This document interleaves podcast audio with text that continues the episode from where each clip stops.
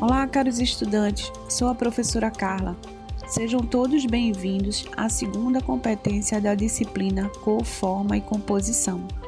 Nessa segunda competência, iremos entender como conceituar e conhecer as harmonias básicas e efeitos psicológicos das cores para o projeto de interiores. No primeiro momento, vamos estudar os conceitos e teoria das cores e, em seguida, iremos estudar os componentes, as harmonias e sua influência no comportamento.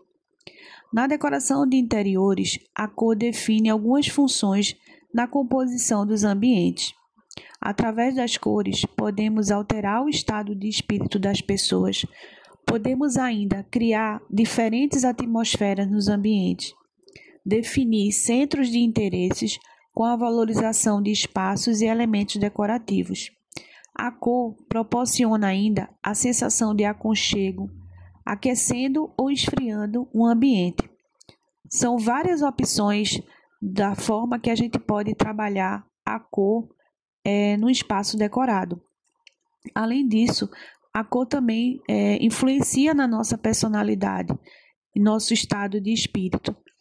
É, muitas vezes a gente está num ambiente com uma determinada cor, podemos ficar mais alegres, mais tristes, é, sentir mais fome, menos fome. Então a cor ela influencia, influencia muito no comportamento humano. Todos esses aspectos são importantes na decoração, pois a cor, além de trazer mais alegria, permite que os espaços sejam cada vez mais personalizados, de acordo com a necessidade de cada cliente.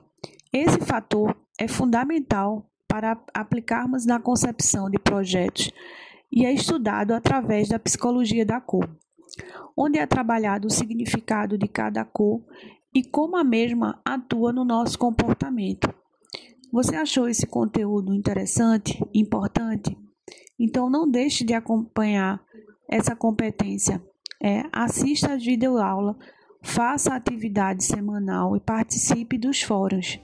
É, tudo isso é bastante importante para você poder fixar o conteúdo e entender cada vez mais a importância desses elementos na decoração como forma, como cor.